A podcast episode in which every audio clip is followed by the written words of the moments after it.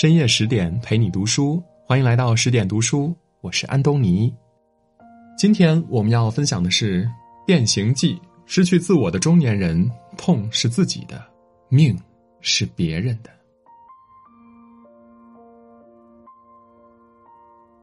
一天早晨，格里高尔·萨姆沙从不安的睡梦中醒来，发现自己躺在床上，变成了一只巨大的甲虫。如果将世界上所有的最动人心弦的小说开头做一个排名，卡夫卡的《变形记》一定名列前茅。这部发表于一九一五年的中篇小说，也被公认为西方现代主义文学的开端。它以一个没有自我的小人物，毫无预兆变成甲虫，引出一个荒诞不经的人生转变，在平淡而琐碎的细节之中，将人性的自私和凉薄揭露在我们的眼前。年少读这部小说，爱死了这部小说的想象和荒谬，但人过中年才发现，每个人都活得身不由己。想象大抵都是基于现实，荒谬也许才是生活的底色。唯有缺失自我后的痛和累，是自己的。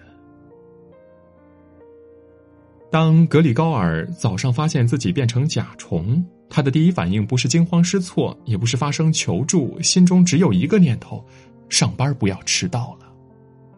眼下我还是起床为妙，因为火车五点钟就要开了。格里高尔是一家公司的旅行推销员，每天比太阳起得都早，然后带着样品赶上五点的火车，给店里的工友陈述新样品，再去公司。在外面，他饱经业务上的刺激，承受旅途的劳累，考虑火车的联运，吃饭没有规律性，这样没有任何人情味频繁更迭的车马交通，日复一日。这就是一个平凡社畜的一天，人未到公司，行程已排满，疾驰在交通高峰，早出晚归九九六，每天为工作如陀螺般没有灵魂的运转。正如昆德拉所说的：“没有主动性，没有创造，没有行动自由，只有命令和规矩。”每次走进公司，他都想冲进老板的办公室，把那个坐在桌子上居高临下说话的家伙拉下来，大声喊：“我不干了！”然而，设想了一百次这个场景，现实晃在眼前，又把他的情绪按下。为了向他还清父母的债，这债恐怕要还五六年，我是绝对要还清的。现实中，比社畜更可怜的是像格里高尔这般的中年社畜，他们虽然累趴，但不敢倒下，因为背负了太多无奈的责任和压力。每天早上醒来时，没有退路，也没有出路，只能咬着牙。埋头苦干。可是今天，格里高尔情况有所不同，他身体已是不同寻常的宽阔，这就需要胳膊和手帮忙站起来。他现在没有这两样东西，只有许多细小的腿，而且还不停的乱动。他又控制不了小腿乱动的情况。花费了两个多小时，格里高尔终于缓慢的挪着笨拙的身体下了床。此时已经八点一刻，距离公司营业过去了一个小时，而门外传来父亲的声音：“公司代表来了。”冷漠的职场容不得一次失误。公司代表正是来家里巡查格里高尔是不是在家装病。当开了房门，看见格里高尔变成了虫子，代表吓得转身就跑，把格里高尔近乎哀求的呐喊扔在身后。我马上穿衣，包好货样，然后出发。我对于上司是非常忠于职守的，我的父母和妹妹也需要我尽孝悌。我是以工偿债，只有工作才有出路，请您不要过分的为难我。然而，他发出的声音只是无人听懂的虫子叫。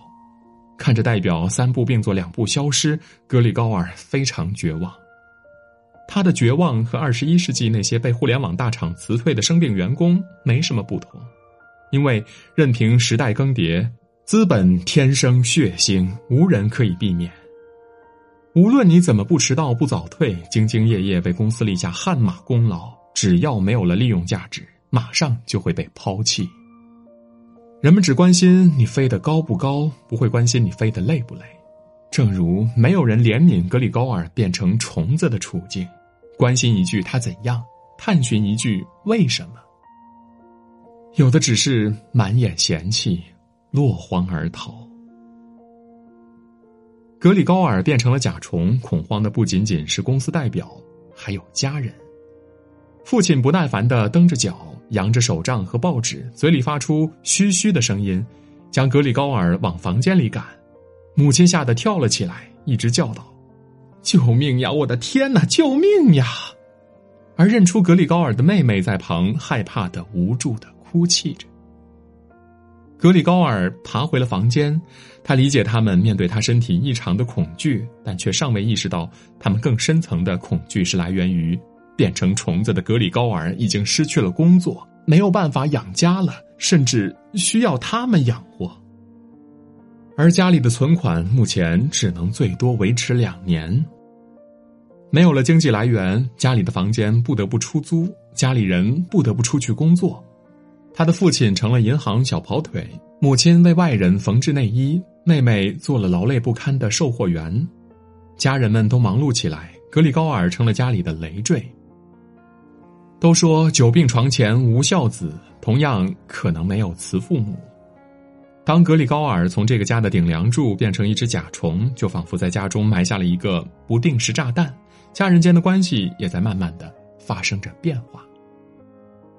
在格里高尔能工作赚钱时，家人们感激他、赞美他；当他变形后，家人们坚持了一个多月照顾他，确定他不会再有任何改善时，打扫开始敷衍，送的食物也是残羹剩菜，家人的态度便越来越恶劣。尽管格里高尔的痛苦无人知晓和体谅，但他并没有责怪家人，仍渴望变回原形，撑起家里的那片天。当他试图再次保护家人时，却不曾想他将失去这个世界。一日，家里的房客让妹妹为他们演奏小提琴，但他们抽着烟，听得漫不经心，表现出极其的不耐烦。格里高尔替妹妹抱屈，他艰难挪动身躯。想要拉妹妹的衣裙，让她回房演奏，却把自己暴露在房客面前，满遭嫌弃。当房客要求解除租房协议后，家人的忍耐达到极限，连曾经对他最善良的妹妹都觉得羞于见人。这种情况不能再继续了，在这个怪物面前，我说不出我兄弟的名字。我们必须试试，要摆脱他。他彻底锁上了格里高尔的房门。房门关闭前，格里高尔最后看了一眼家人，妹妹搂着爸爸的脖子，母亲已经睡着，他们三人平静而温暖，这个家仿佛从未有过他一样，这几乎击碎了格里高尔最后一丝生存的希望。经历过人情冷暖的杨绛曾说：“唯有身处卑微，才最有机缘看到世态人情的真相。”格里高尔一直以真诚无私对待家人，认为家人之间的付出最不计回报，却忘记了人的本性都是自私的。再深的关系也敌不过变故，再深的感情也经不起拖累。不要高估任何亲密的关系，尤其是这段关系建立在用金钱维系的感情上，建立在一个人无穷无尽的付出上，更无法估量感情的坚固性是否。日久弥坚。第二天，当女佣来打扫房间时，发现地上有一只死去的甲虫。应该说，格里高尔孤独的死去了。突然变成甲虫是格里高尔的不幸，而更不幸的是，当他的人生发生变化时，他曾为之付出的整个世界，竟无一人接纳他。是职场太过冷漠残酷，还是亲人太过残忍凉薄？究其原因，是在这个荒诞的世界放弃格里高尔之前，他早已从内心放弃了自我。在变成甲虫之前，格里高尔为工作而活，他的生活日程只有工作。用他的话说，别的推销员生活的像后宫里的贵妇，譬如每逢我上午回旅店领取已到达的订货单时，这帮老爷才在吃早饭呢。而他却活的就是老板的一条狗。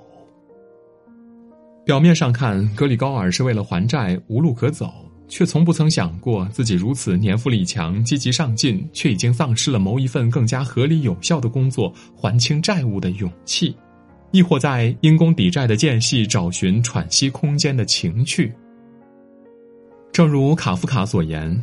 害怕失去饭碗，这种恐惧心理败坏了人的性格。生活就是这样。这样的生活看似稳定，却让格里高尔被人揪着这份不敢，在庸庸碌碌的辛劳中搭上全部自由，画地为牢。工作中如此，生活中格里高尔更是为家人而活。其实家里虽然困难，但并非山穷水尽。格里高尔偏偏把自己架在家中唯一顶梁柱的高地上，为家人们还债，提供漂亮的住宅，实现音乐梦想。这一切已经超越了家人们之间所付出的必须，却让家人们养成心安理得以亲情为名对他赤裸裸的进行掠夺的习惯。当把别人的需求作为自己的生活重心，甚至努力活着的理由，你的价值便总是建立在别人的要求和评价上。自我的缺失让人忘记思考，放弃挣扎，停止反抗，沦为了别人生活的人质。变成甲虫后，即便格里高尔自己忍受着变形的巨大痛苦，也一直小心翼翼的，怕给家人添麻烦，对家人们生活改变感到抱歉。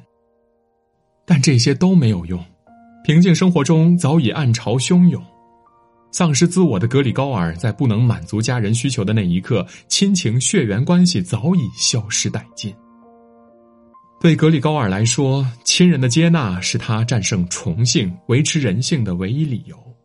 在家人都抛弃他的那一夜，格里高尔为他人而活的自己也失去了存在的意义，毁灭已成必然。